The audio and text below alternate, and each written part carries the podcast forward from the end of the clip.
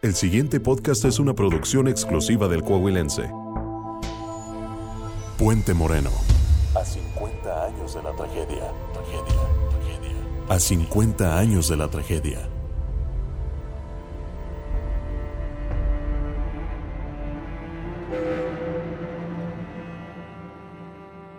El 5 de octubre de 1972 ocurrió uno de los accidentes ferroviarios más grandes en toda la historia de México. Más de mil peregrinos con destino a Saltillo viajaban de regreso de Real de 14, luego de visitar a San Francisco de Asís por motivo de la celebración de la fiesta patronal del 4 de octubre. Cuando 10 kilómetros antes de llegar a su destino, en Puente Moreno, el convoy se descarriló, dejando a miles de heridos y muertos en el lugar. No se conoce con exactitud qué fue lo que realmente provocó el accidente de gran magnitud. Y existen diversas teorías de qué es lo que pudo haberlo ocasionado. Sin embargo, ninguna ha podido ser comprobada, ni siquiera la versión oficial. Respecto a los muertos, una gran cantidad de testigos sostiene que fueron muchos más de los que anunció la PGR. Pero hasta este momento, 50 años después de la tragedia, lo que pudo ser un crimen con responsables directos se mantuvo en la impunidad. Y al gobierno no solo le bastó con no darle la importancia suficiente al hecho, sino también decidió silenciarlo hasta prácticamente borrarlo de la historia. El 5 de octubre de 1972 es inolvidable para muchos saltillenses, pero para el gobierno y para la prensa, la magnitud del accidente y el número de muertos no fueron relevantes. Sergio Rincón, quien logró rescatar los archivos referentes al caso del trenazo en el Archivo General de la Nación, comenta. La prensa en ese entonces era de corte oficialista, o sea, lo que vimos eran pequeñas notas, este, y me asombró mucho que, que, no fuera la, gran historia de, ese momento. O sea, conforme pasaron los días, digamos, la importancia de, este, de esta tragedia se fue reduciendo en cuestión de contenido y demás. Después de los primeros 15 días posteriores al accidente, las notas en los periódicos locales respecto al caso eran muy pocas y la información que se daba era muy limitada. No hubo seguimiento de la historia por parte de algún reportero en específico o alguna agencia, algún medio de comunicación. Solo, solo fue el día de la tragedia donde pudieron recopilar más información.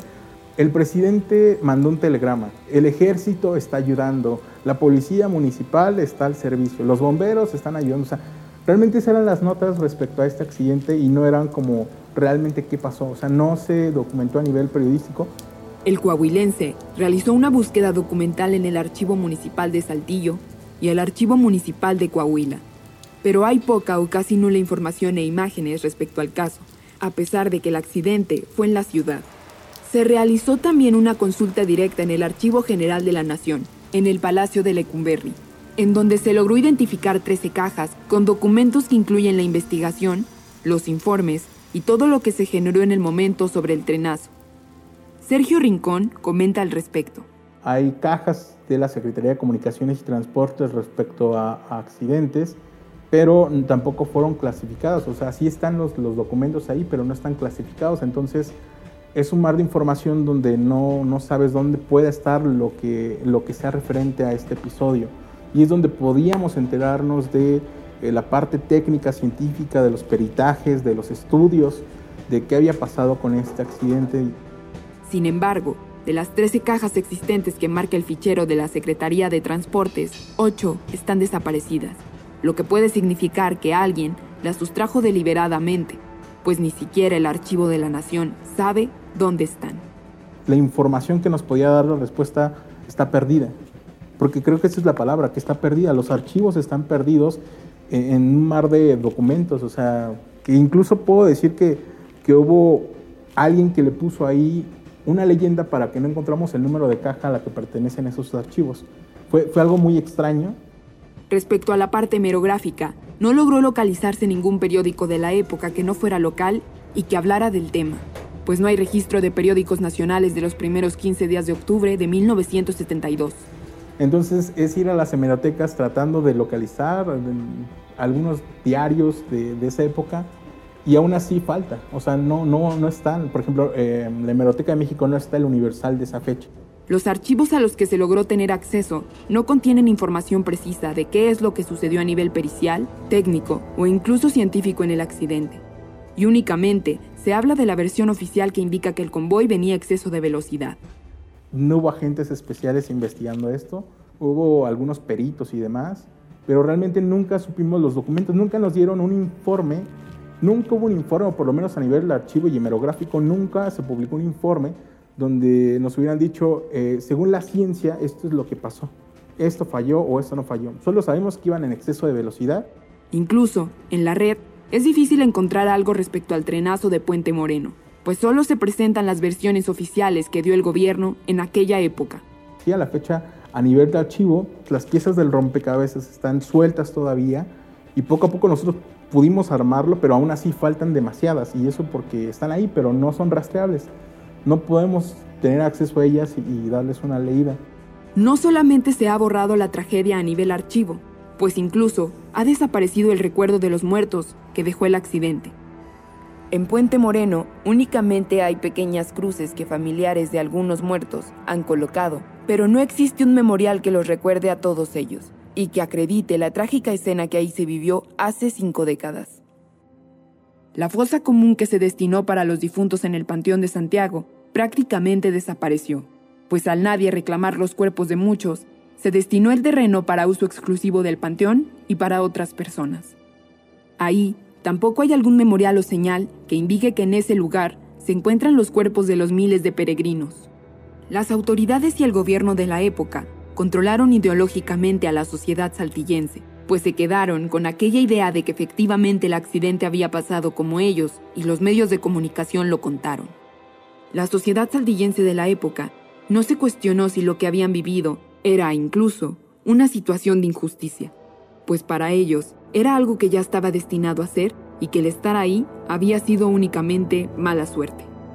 Gonzalo Villanueva, maestrante de la primer maestría en investigación social en la Universidad Autónoma de Coahuila, explica del por qué este hecho impactó de esa manera a los altillenses. O más bien yo leí hace días algunos periódicos que, que relataban esto de, del trenazo de aquella época y todos hablaban de que fue mala suerte, a qué, qué, qué cuestión tan complicada, que pues te subiste y te, se descarriló el tren y pues ni modo, ¿no? A lo que sigue. Mala suerte, mala suerte, mala suerte y pareciera que eso de mala suerte se encuentra mucho en ese, en ese discurso. Y no es el único caso, ¿no? Así pudiéramos analizar otros eventos fatídicos. Pero volviendo a este, pudiéramos pensar que esta determinación de que fue mala suerte, pues lleva a la gente a, un lugar común, o lo que le llamaríamos en las ciencias sociales un lugar común, donde pues tenemos una respuesta aparentemente satisfactoria para todos, que es mala suerte. Y ya, estamos contentos, ¿no? Estamos conformes. En la actualidad, el fatídico accidente de Puente Moreno sigue vigente para muchos altillenses, pero para otros no, principalmente porque no se le ha dado difusión al hecho, a pesar de que los datos que se han podido recopilar indican que probablemente es el segundo accidente ferroviario más grande a nivel mundial. Además, porque el accidente le ocurrió a un grupo de población muy específico y no a todos los altillenses. Como muchos hechos fatídicos, el problema es la conciencia de clases. Es decir, fue un tipo de ciudadano saltillense muy particular el que perdió la vida en ese tren. No fueron todos los saltillenses.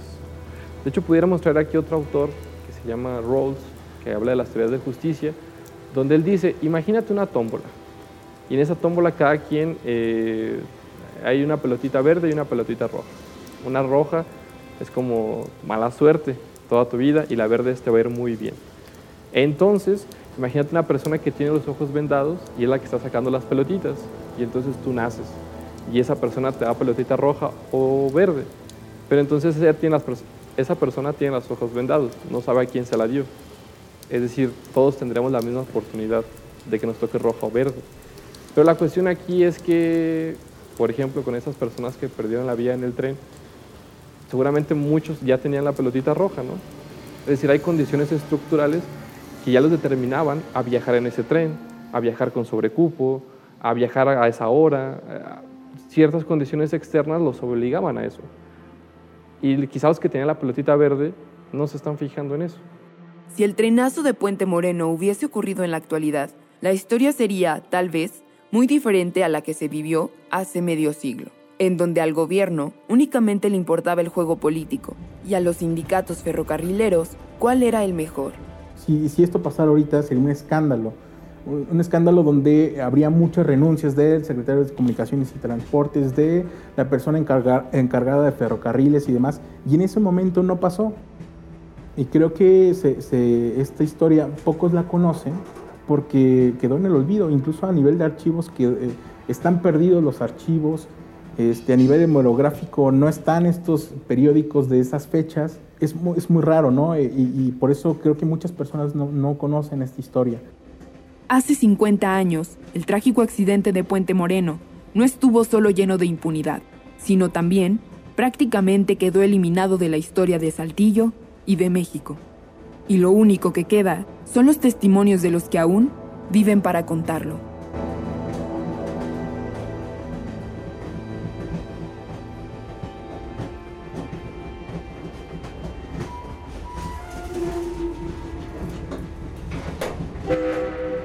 El Coahuilense Producciones presentó Puente Moreno, a 50 años de la tragedia. Investigación, voz y guion, Ana Castañuela. Producción ADN 92.1.